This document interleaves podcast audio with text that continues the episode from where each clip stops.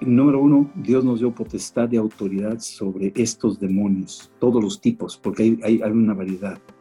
Hay cuatro niveles. Hay los famosos gobernadores, principados, potestades, gobernadores y finalmente huestes. Este, esos cuatro niveles, bueno, son tipos de demonios que trabajan para locura, de homosexualismo, para suicidio, para alcoholismo, para pornografía, para esto, para lo otro. O sea, hay una variedad, es una gama y vienen todos especializados. Curiosamente, en estos últimos años se ha disparado el homosexualismo. Ese es un, ese es un tipo del, del desembarco y los gobiernos lo están asimilando. Ese es un tipo de desembarco.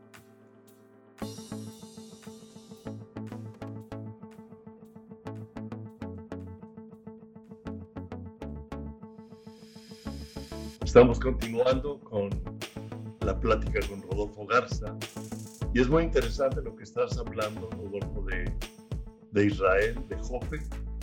Y algo muy interesante que tú hablaste es de el lienzo que vio Pedro hace cerca de dos mil años. Es una visión profética para estos tiempos. Así es. Yo no lo había visto así, pero, pero estoy viendo cómo Dios está revelando para estos tiempos cosas que hay en la palabra que nos está abriendo los ojos. Sí. Sí, yo he estado uh, preparando un, un, estudio, una plática, uniendo el Salmo 34 con Hebreos 12, muy interesante. Y en el Salmo 34 es donde profetiza de que ninguno de los huesos será quebrado. Sabemos que es la profecía de Jesús. Amén. La cruz sí. no le quebraron ningún hueso y a todos los que eran crucificados les quebraron los, los huesos para que se asfixiaran, pero a Jesús no, porque lo vieron ya muerto. Entonces yo, al estar leyendo el Salmo, dije, este versículo es la profecía de Jesús, pero si tú no entiendes uh, los tiempos de Jesús, uh, mil años después de, de, escrito ese, ese salmo, ¿verdad? Aproximadamente. Sí. En esa época no podían interpretar ese versículo si no había una visión. Así es. Pero más adelante, bajo, la, bajo el Espíritu Santo, vemos que se profetiza y se habla como una de las profecías cumplidas. Sí. Y ahora lo que me dices algo, para mí es algo interesante, yo no lo había visto así. Sí.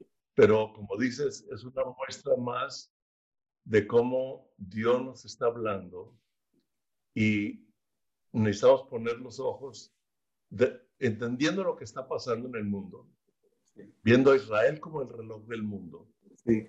para entender la situación uh, del espíritu de los tiempos de Dios y viendo lo que tú nos estás hablando como tres señales o tres motivos o tres buenas noticias sí. del Evangelio.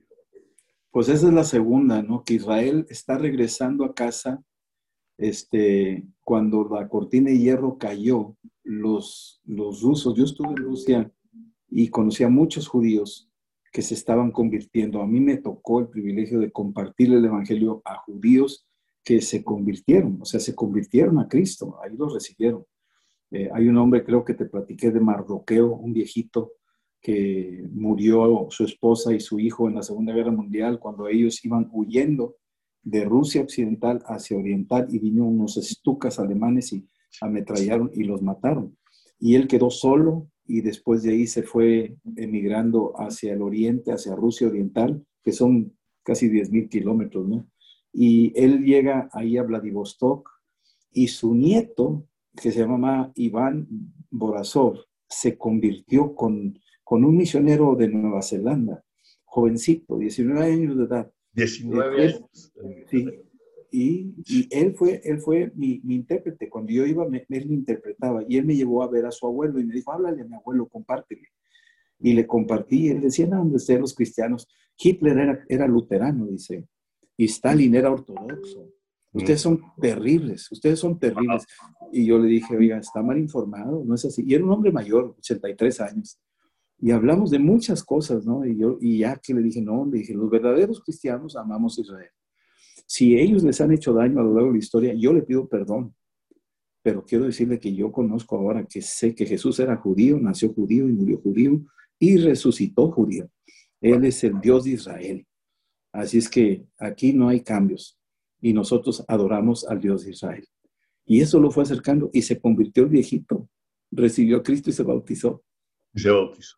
Sí, entonces dices tú, órale, hermano, este, se están convirtiendo, están regresando poco a poco los judíos a, la, casa.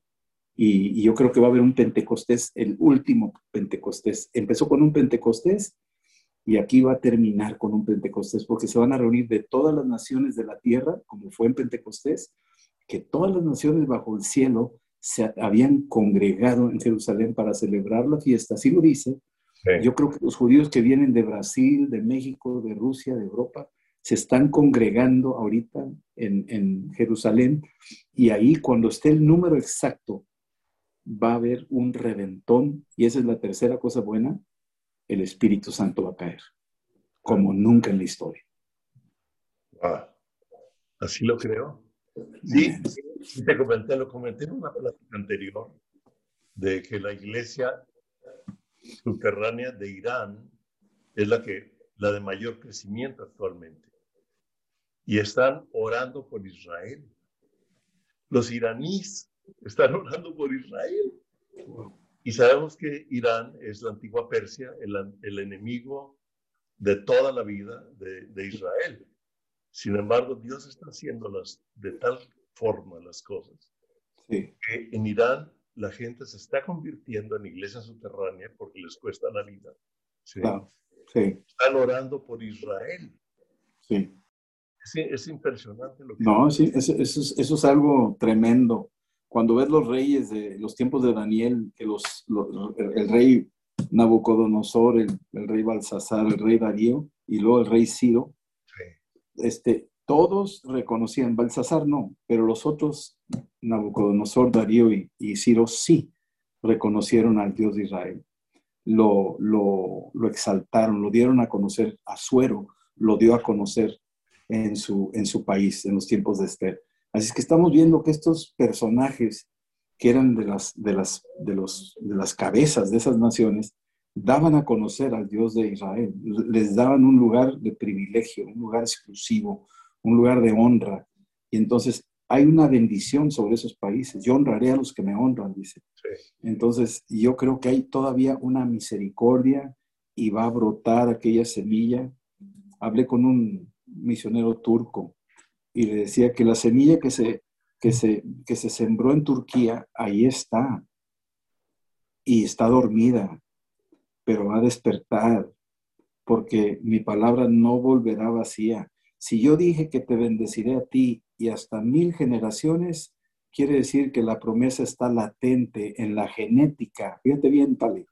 En la genética de los turcos, algunos de ellos son de la familia de Lidia, otros son de la familia de, ahí de Listra, donde estuvo Timoteo, otros son de, Tesalónica, otros son de ahí de Antioquía, otros son de Derbe, de, diferentes lugares. Todas esa, esas familias, el carcelero, todos ellos que recibieron a Cristo, la promesa heredada, tal vez nosotros, allá atrás, algún antepasado, cruzó el Evangelio a su vida y la bendición se marcó y al tiempo brotó en nosotros. Por eso hemos despertado a Cristo. No, es, no, es, no es porque hoy decidí, no, yo soy de promesa. Mm. ¿Sí? ¿Te platico un chiste? ¿Te, platico un chiste? A ver. Ahí te va. No, no es un chiste.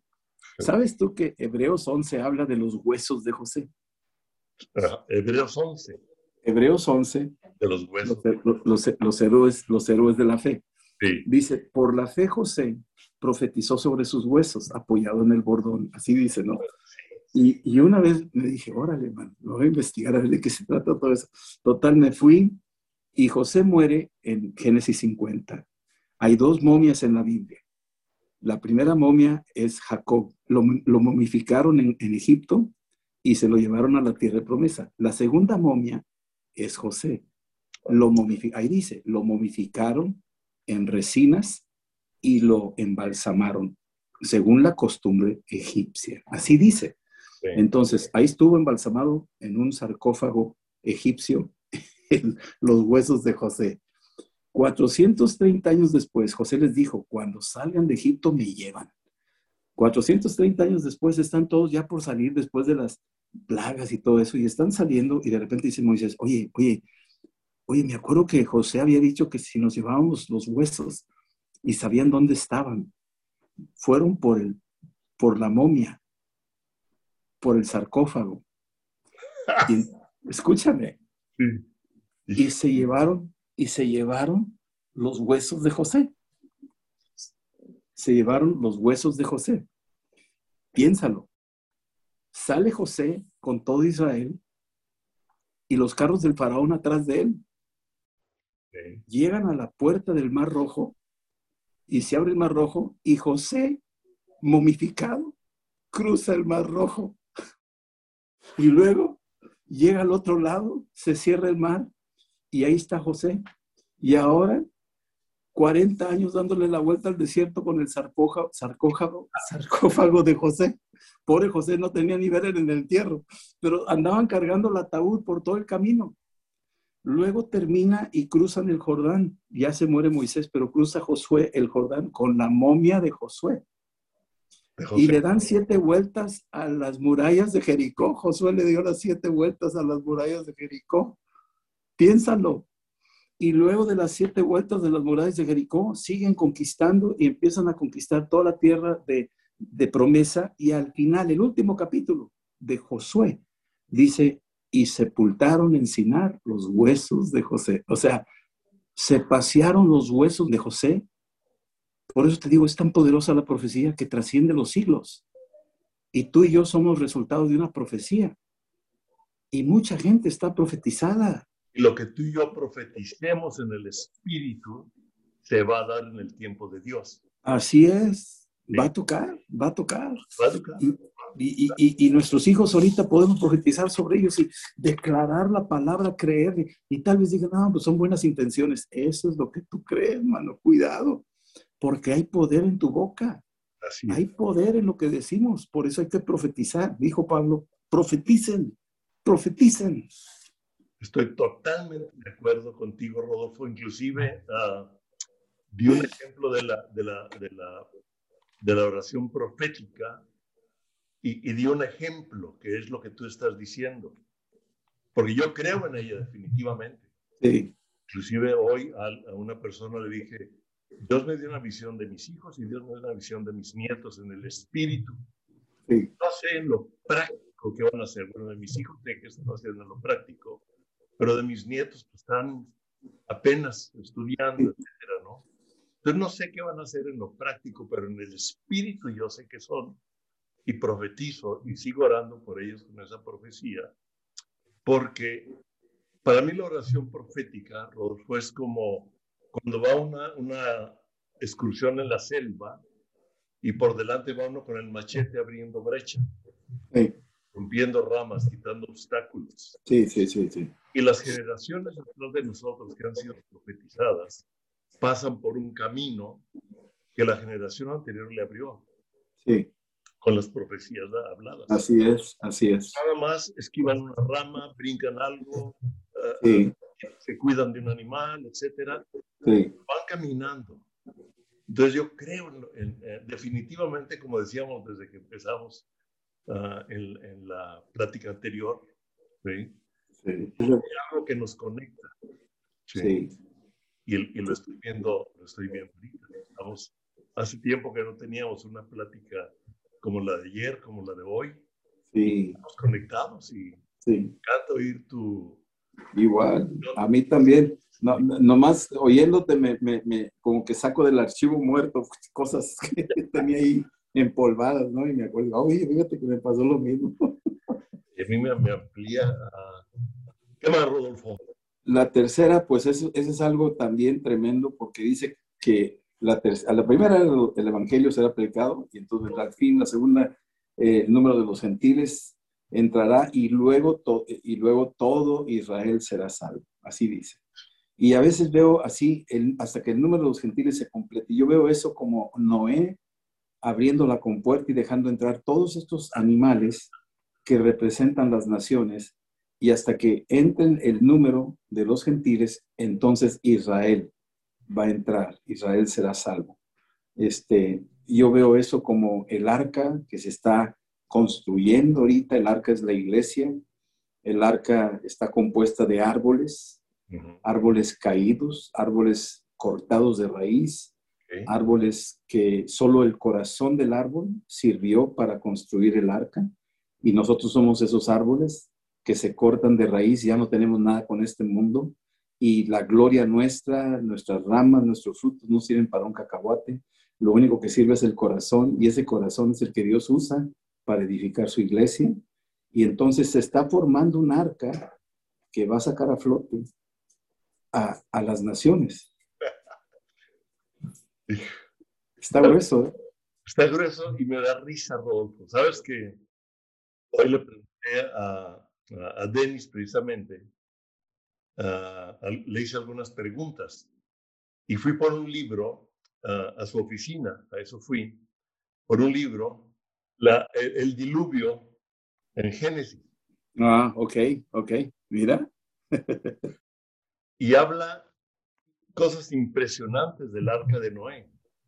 y, hace tiempo que Denis me había dicho, en la plática él también me gusta platicar con él, bueno, con muchos de ustedes que, que profundizan en la palabra. A mí me gusta platicar con gente que piensa, que profundiza, que aumenta mi revelación, que añade a lo que Dios ha puesto. Él me dijo, uh, escribió un libro que se llama Gigantes, uh, Ángeles Caídos y, y, y los Nefilim.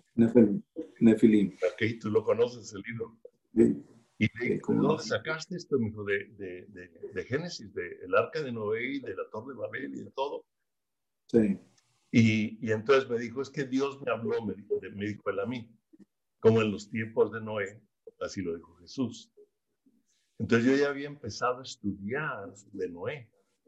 Y ahorita estoy haciendo el tercer libro, lo estoy sacando muy ligero. Sí. El arca. Sí. Muy bien. Muy bien. Uh, y ahorita que tú me hablas del arca, eh, sabemos que el arca es Cristo, el, el, el, arca es la iglesia, construido de árboles caídos, es una buena uh, ilustración. Ajá. Y, y, entrando para animales, ¿verdad? Sí. En un buen sí, sí, sí, sí, sí, palabra. Para salvar a los que debemos ser salvos y deben ser salvos. Así, así, fue como te entendí. Sí, y eso fue lo que vio este Pedro, esa, esa, ese manto con los animales. Okay. Él está viendo el arca. Este, okay. Porque después entra en la casa de Cornelio, dice, ahora entiendo que Dios no hace acepción de personas. O sea, logró descifrar. Sí. ¿Sabes tú que Dios habla en lenguas? Dios habla en lenguas. Sí. Y ese es el tercer punto. O sea, el Espíritu Santo será derramado sobre toda carne en los postreros tiempos. Y Dios habla, eh, tiene, tiene formas de hablar. Dios tiene muchas maneras de hablar. ¿Tú nunca te has preguntado cómo hizo que los animales vinieran al arca? Noé no tenía la capacidad de hacerlo, pero dice ahí en Génesis, eh, perdón, en Isaías 36, 16, encontré un versículo increíble que dice, yo convoqué a estos animales por, por mi espíritu. Oh, hijo, espérate. Entonces te das cuenta y dices tú, qué tremendo. Entonces, volviendo al tema del arca, pues eso representa la iglesia, lo que somos nosotros, y Dios está, cada corazón que se convierte y se postra a los pies de Cristo, ya no vivo yo, dice Pablo, ahora vive Cristo en mí. Entonces, es, es un, yo ya estoy muerto al mundo, entonces es un vil árbol muerto. Y si tú analizas, ahí está la cruz. Cristo muere en un árbol muerto, que no tiene raíces, sí. que no tiene ramas, que no tiene gloria. Lo único que usó Jesús fue el corazón del árbol. Es lo único que él usó. Wow. Y, se, y se puso sobre ese corazón del árbol y lo empapó de su sangre. Y ese es el arca de Noé que está calafateado por dentro y por fuera. Y eso es lo único que lo hace subir. Calafateado por dentro y por fuera. Así es. Si no estaba calafateado, no podía subir. Tenía que estar calafateado. ¿Y lo calafateado, cómo lo ves ahora para Para mí, para mí es, es la unción del Espíritu Santo. El apóstol Pablo dice, sed llenos del Espíritu Santo. Tenemos que estar llenos del Espíritu Santo. Eso es lo que la calafatea, eso es lo que impide que el mundo entre. Anda. ¿Sí me explico? Eh, eh, eh, es, un, es un impermeabilizante increíble contra el mundo. Sí, aunque aún así, con todo y todo, tenemos la lucha. Imagínate, sin eso, ¿qué seríamos? Nada. Entonces, ahí te está hablando de Cristo eh, puesto sobre el madero, cubriendo ese árbol muerto, Sí. ese, ese árbol, y lo hace, fíjate, aquí está tremendo, ese árbol lo hace el árbol de la vida. Ahora, ese árbol que, que está muerto, lo hace un árbol vivo con su sangre. Sí. Es, es, es, es- un, híjole, yo me voy, yo me voy horas maravillado me- de todo. Ya me volaste el cerebro, Rodolfo. Ah, esta entrevista la voy, a- la voy a tener que...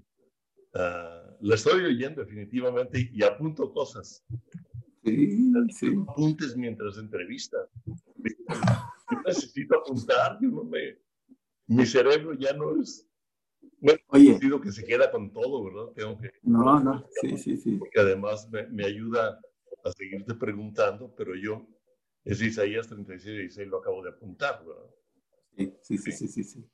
Sí. No, está tremendo. Este, son, son, son, este, pues son, son cosas que uno va descubriendo a la medida que te metes un poquito en la escritura y Dios te permite entenderlo. Este, descubres cosas ahí que dices tú, wow, este, solamente, este, ah, perdóname, perdóname, Isaías 34, 16, 30, 34, 16. Dice, inquirid en el libro del Señor y leed si faltó alguno de ellos. Ninguno faltó con su compañera, porque su boca mandó y los reunió su mismo espíritu.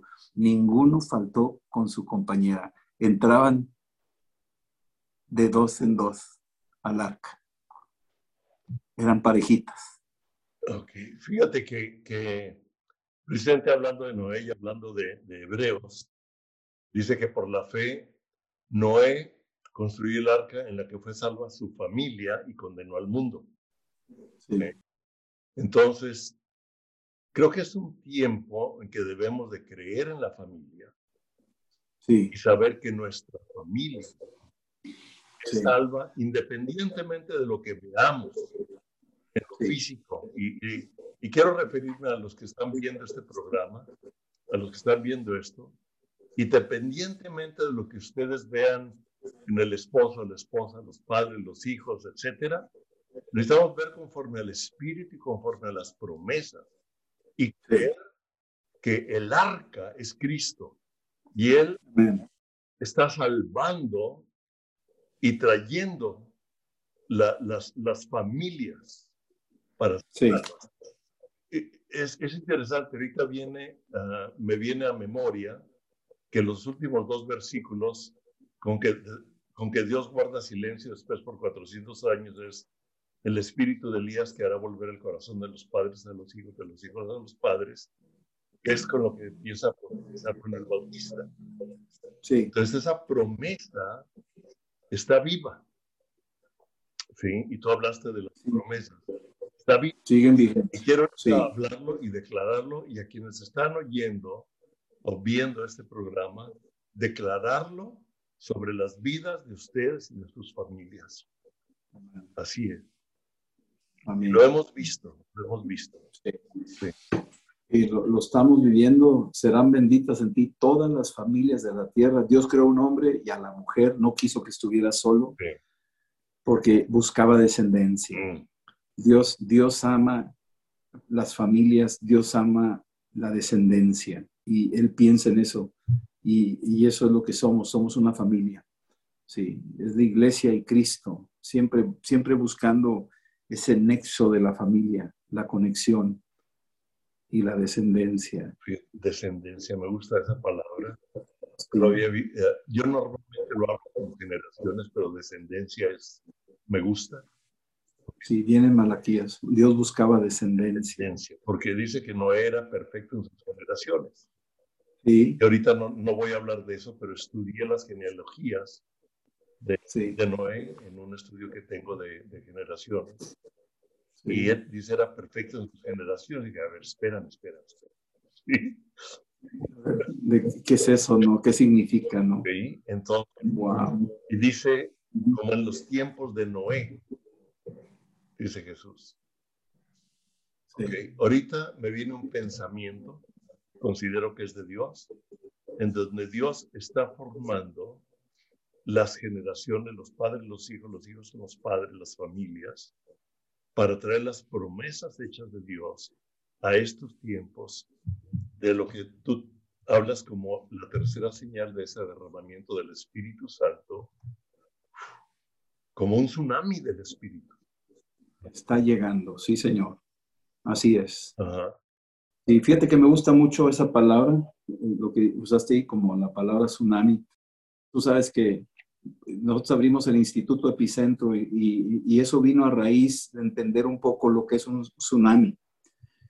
Y el tsunami se origina en las profundidades de la tierra, ni siquiera en el mar. Se, se origina en las profundidades que se llama hipocentro. El hipocentro es donde chocan las placas. Okay. Y do, ahí donde chocan se desprende una energía. Y entonces sale de las profundidades de la tierra, pasa por el mar y aparece en la superficie del mar. Ese es el hipocentro. Y luego cuando sale, eso es el epicentro. Y entonces este, genera unas, un, una violencia, una energía de tal magnitud que son, imagínate la, la, la, el tsunami de Fukushima, allá de Japón. Ese tsunami era de 30 metros de altura las olas y corrían a cerca de 700 kilómetros por hora. Ah, lo que un avión. No. Ima, imagínate la velocidad, chécalo en tu, en tu Wikipedia y todo por ahí, te vas a dar cuenta la velocidad de desplazamiento de esa ola. Era un muro que está corriendo y arrasó y se metió creo que hasta 10 kilómetros adentro en tierra firme. No había nada que lo pudiera detener. Era, era un monstruo. Yo, yo creo que ha de haber sido horrendo verlo. O así, ha de haber, haber causado eh, terror al ver y oír el rumor del agua así. Y no te podías, no te puedes parar, o sea, te quedas, hay una fotografía, hay una video donde se para la mujer así ante la ola paralizada, no puede hacer absolutamente nada. Bueno, pues ese es, es el mover del espíritu, que Dios viene y va a remover todas las cosas, todo lo conmovible va a ser, va a ser removido. Va a ser removido. Y lo, y lo inconmovible va a permanecer. Dale. A mí me gusta esa, esa unión con el, con el tsunami y hay un museo de la creación de Kenham allí en Kentucky y ellos en el, en el diluvio tienen un video y la explicación de Kenham, que hoy vi algunos libros por él ahí nomás, los, los -huh. ahí en, en, la, en, la, oficina de Dennis. Y, uh, ellos representan y lo que ellos explican, o sea, la Biblia nos habla del canopy, que, que la tierra estaba como rodeada de un, de un vapor de agua. Ajá. Y dice que las aguas fueron sueltas. Y ellos hablan de que se produjo un, un tsunami, o sea, un tipo de epicentro que uh, los, los, los estudiantes saben que ahí la Tierra giró unos grados. Ah, por el epicentro. Se movió. Dentro, lo movió. Sí. Dicen que las aguas de adentro salieron y las aguas de arriba cayeron. Porque muchos dicen, pues no hay tantas aguas para que cubran los montes. Uh -huh. Pero fue, Mm. entonces imagínate. No, no, no. Sí, ahora los montes, actualmente los montes siguen creciendo por el movimiento de las placas. Ajá. Y se han encontrado el Everest que tiene conchas y quiere, tiene cosas fósiles marinos en las partes de Amero arriba. Entonces, e, esas placas se han ido moviendo, ¿sí? Eh, eh, no, no, han, no han estado ahí. Hay un crecimiento gradual, ¿no? Y, pero aquí lo interesante es de que cuando hablas de un, de un tsunami, la fuerza que tiene eso, este, pues yo, no hay nada que lo pare, la verdad. Para mí es, es, una, es un poder tremendo. El Espíritu Santo está siendo en estos últimos tiempos derramado sobre toda carne, toda carne. Está hablando de todos los pueblos, lenguas, tribus y naciones el Espíritu Santo lo promete que en los últimos tiempos, estas señales, dice, esto es lo, escrito por el profeta Joel, en los postreros tiempos derramaré de mi espíritu sobre toda carne. ¿Sabes tú lo que dijeron en Pentecostés? A mí también me impresionó. En Pentecostés, en Hechos 2, cuando empezaron a orar en lenguas, los que estaban oyendo dijeron, ¿qué es esto? O sea, dijeron, ¿qué es esto? Y si tú vas a, Éxodo 15 y 16, cuando vieron el maná, fue exactamente lo que dijeron, ¿qué es esto? Así es que está, maná significa ¿qué es esto? Ok. Entonces, fíjate bien, entonces, en, en el Éxodo, la provisión de Dios para que anduvieran en el desierto se le conoció como ¿qué es esto? y la provisión en el Nuevo Testamento para que nosotros andemos en este mundo caído, nos mandó, ¿qué es esto? Nos mandó el Espíritu Santo. Ya no es el pan, ya no es la Biblia, ya no es solo la palabra, sino ahora nos mandó el Espíritu Santo. Entonces, estas dos cosas son las asíntotas que necesita la iglesia, la palabra y el Espíritu. Uno se le conoció como el ¿qué es esto? Era el maná que bajó del cielo. Pero el otro es que es esto, y es el Espíritu Santo. Dijo, esto es lo que profetizó el profeta Joel. Estas dos líneas que son necesarias para la vida de un creyente completo. Y fíjate que el profeta Joel ah, habla de la lluvia tardía. Sí, así es. Y, lo menciona después, después ah, Pedro. Y cuando tú sigues leyendo después de la profecía de Joel, que será derramado todo, en Joel 3, 9 y 10, ah, dice, despertad, despertad a los valientes, acérquense, vengan a mí todos los hombres de guerra. Es interesante porque es algo que Dios le dio a Patricia desde que empezamos el Instituto Bíblico en Español de Cristo para las Naciones, Joel 3, 9 y 10. Dijo, uh, acérquense, vengan a mí, despertad a los valientes. O sea, mm. el, yo veo que el derramamiento del Espíritu Santo es despertarnos a la realidad de Dios para vivir la realidad de Dios en un mundo que está viviendo una realidad que no es de Dios. ¿Sí? Como cuando despiertas de un sueño, una realidad. ¿sí? Entonces, la realidad de Dios manifestándose en la realidad de un mundo, porque despertamos en nuestro hombre interior a esa realidad de Dios para vivirla y dice, acérquense, vengan a mí todos los hombres de guerra y hagan espadas de sus asadones. Amén. su herramienta de trabajo se convierte en una herramienta del poder del Espíritu. Amén. Donde tú vas. Diga el débil, fuerte soy. Sin, tremendo, ¿eh? Tremendo lo que estamos, sí. lo que estás haciendo ahorita, sí. Sí, estamos, estamos, este, pues estos son los tiempos. Fíjate que creo yo que lo que está pasando, tal vez sea demasiado extenso hablarlo, pero nomás decirte que las cosas que hizo Jesús yo veo siete cosas que hizo Jesús, siete cosas que hizo Jesús. Dijo, las mismas cosas que yo hago, ustedes también las harán y aún mayores, porque yo voy al Padre. Ok.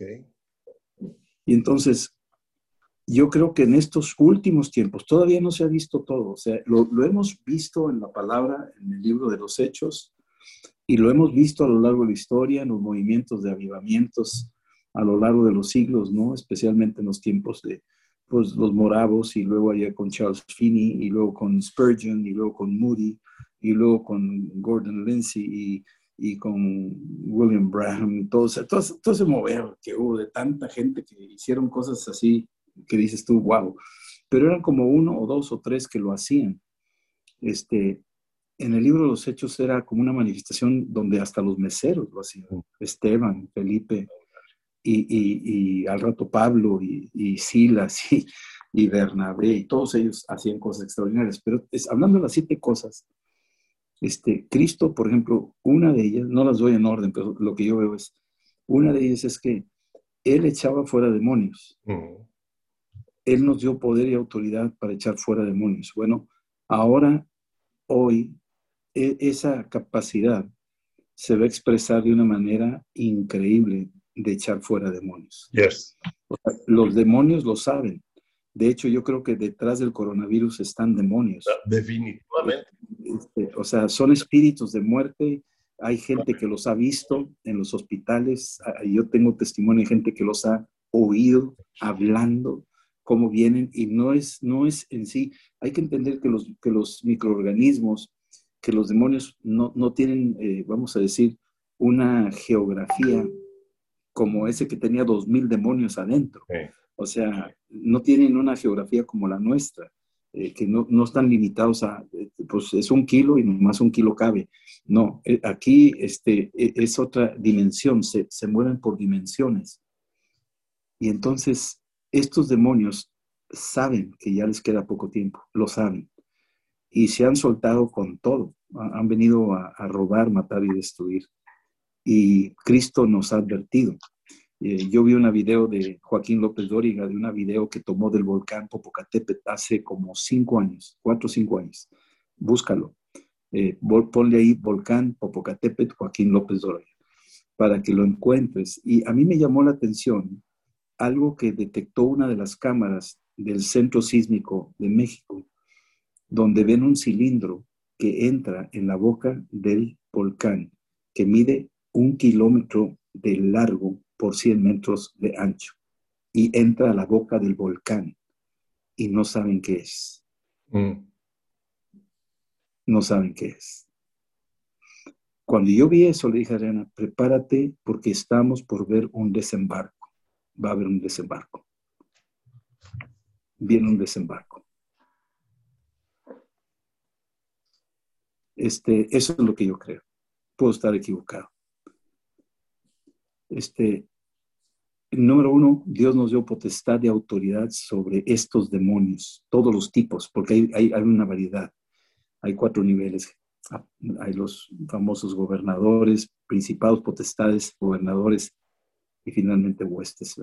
Este, esos cuatro niveles, bueno, son tipos de demonios que trabajan para locura, de homosexualismo, para suicidio, para alcoholismo, para pornografía, para esto, para lo otro. O sea, hay una variedad, es una gama y vienen todos especializados. Curiosamente, en estos últimos años se ha disparado el homosexualismo. Ese es un, es un tipo del, del desembarco y los gobiernos lo están asimilando. Ese es un tipo de desembarco. Los gobiernos lo están asimilando. Sí, claro, claro. Ese es un tipo de desembarco. Están posicionados. Acuérdate que los demonios se posesionan especialmente sobre los líderes de las naciones. Sí. Faraón tenía de, eh, brujos, este, eh, el, procónsul Sergio en Hechos 13 tenía un brujo llamado Elimas, Bar, Bar, Jesús. Este, tú ves ahí los, los magos en los tiempos de Nabucodonosor tenían brujos y Daniel los rebasaba. Y, o sea, este tipo de gente, estos, estos niveles altos, por eso dice, orad por ellos para que vivas quieta y reposadamente. O sea, esta gente, si se gobierna, si se controla la cabeza de una nación, los demás están sujetos a ese espíritu, a esa autoridad. Sí. Entonces, este, estamos hablando de una guerra donde Dios ahora destapa esa autoridad de echar fuera demonios y dijo, y haréis cosas mayores de las que yo hice. Es decir, viene un tiempo donde hay una explosión de liberación. La segunda cosa es poder sobre sanidad. Sanidad. La sanidad abarca la sanidad física, la sanidad del alma y la sanidad del espíritu. Abarca sanidad de la tierra. eh, abarca sanidad de animales, de plantas. Es, una sanidad eh, muy amplia la que Dios está diciendo. Esta es la segunda autoridad y poder que Dios está trayendo, es sanidad, una salud. ¿sí? me, y luego, me estás confirmando cosas que he traído en mi espíritu. Gloria a Dios. y luego, sí, sí, sí, sí, no, está bien. Yo estoy, pues estoy hablando aquí también mis locuras, ¿no? Pero sí, pero yo veo esas cosas, este, hablo, hablo de estas cosas que de veras, de veras, este, eh, autoridad, dice, aquí lo tengo apuntado, tenemos autoridad sobre, bueno, déjame, déjame decirlo despacito.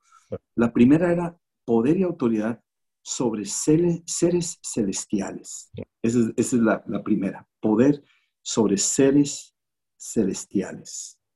Y eso habla de ángeles y demonios, o sea, ángeles también. Ángeles buenos. Tenemos un poder y una autoridad sobre ellos porque ellos son son los, los ministros de los herederos de la salvación. Están para servirnos, están para ayudarnos. No los, no los podemos manipular nosotros a nuestro antojo. Estamos bajo autoridad, pero ellos reconocen nuestra posición de autoridad. Mm. Por eso nos, nos vienen a servir y por eso nos vienen a ayudar. Porque el Padre les dice, ustedes me los atienden, ustedes son los curadores y tutores. Así son. Entonces, esa es una. La segunda es, y, les digo que si tú crees en extraterrestres, pues esos demonios también están debajo de los pies de Cristo. La segunda, la segunda cosa es poder y autoridad eh, sobre todo dardo encendido, todo pecado y tentación. Tú, tú, Dios nos ha dado un poder sobre el pecado tremendo para vencerlo. Lo podemos vencer, eh, lo venció Él en la cruz y lo que Él venció en la cruz nosotros ahora nos ha confiado eso. Él fue vencedor de la tentación en el desierto, nosotros en Cristo también lo podemos hacer. Este es, este es algo que Dios nos da. Por la sangre de Cristo tenemos ese poder de autoridad. ¿Sí? Y luego ya te mencioné, la, tercera sería poder sobre todo tipo de enfermedad. La cuarta sería poder sobre todo lo oculto y lo secreto. Todo lo oculto.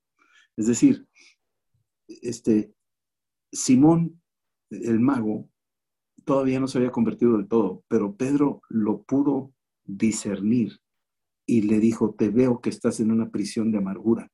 Y entonces lo detecta, ve algo oculto que no, no lo ves normalmente, un psiquiatra no lo ve, un psicólogo no lo ve.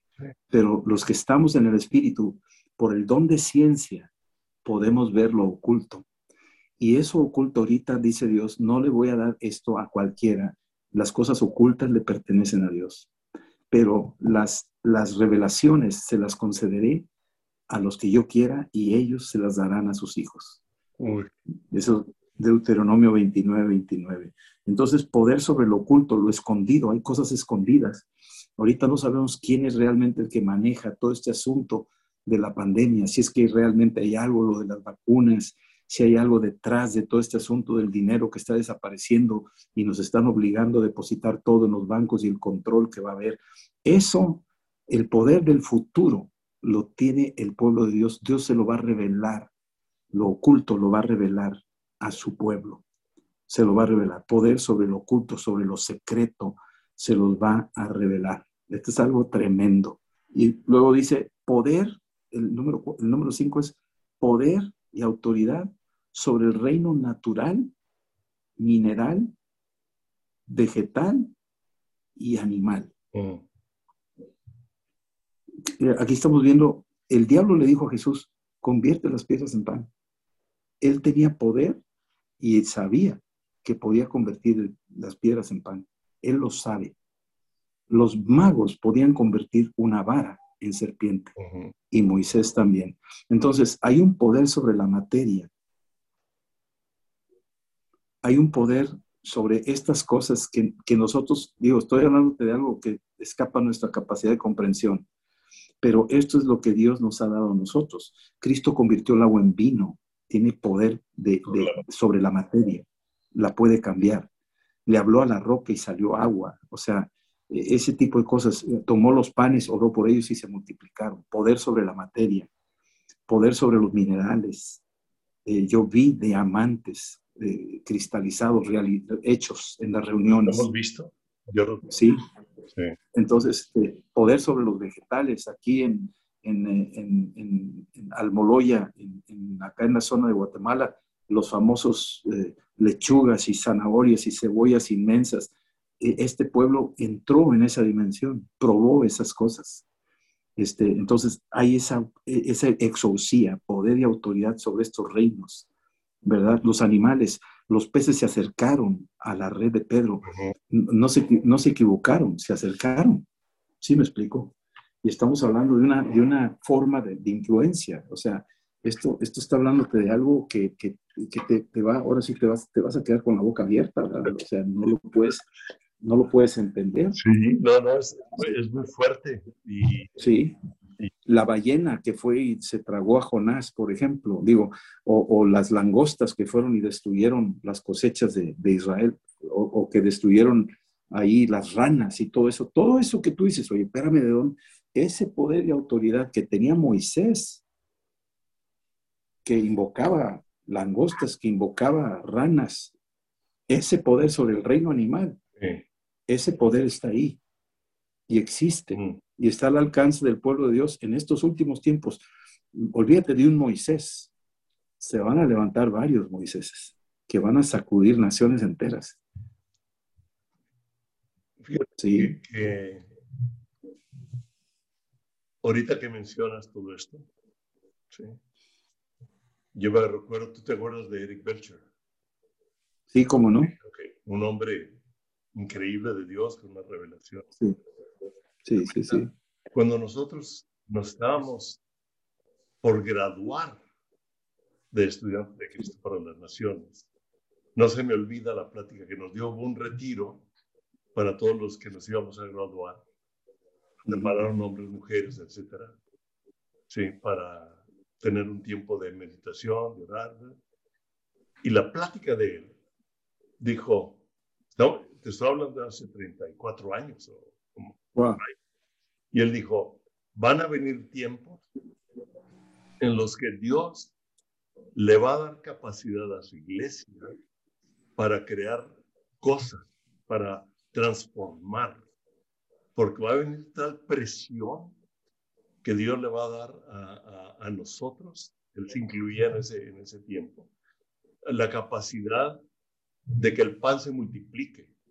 Amén. De no Así de sanar enfermos, porque no, va, no se va a poder ir a un hospital. Así es. Y empezó a hablar de lo que tú estás hablando, Rodolfo. Y... Esto, esto, esto es, esto es, porque esto es, esto es el poder y la autoridad, porque se va a desatar el mal de tal manera que Dios no puede quedarse atrás. No siempre va a ser superior al mal que existe y se lo ha dado a su iglesia. Entonces su iglesia se va a levantar en estas dimensiones de tal manera que, así como el faraón tenía sus magos, pero llegaron los magos a un punto donde dijeron, hasta aquí llegamos, esto es dedo de Dios, ya no podemos, ya no podemos contra lo que trae Moisés. y los, los rebasó, los rebasó. Es como un tsunami que nadie lo puede parar. Así es. O sea, van a, van a decir, no podemos con esto. Así es.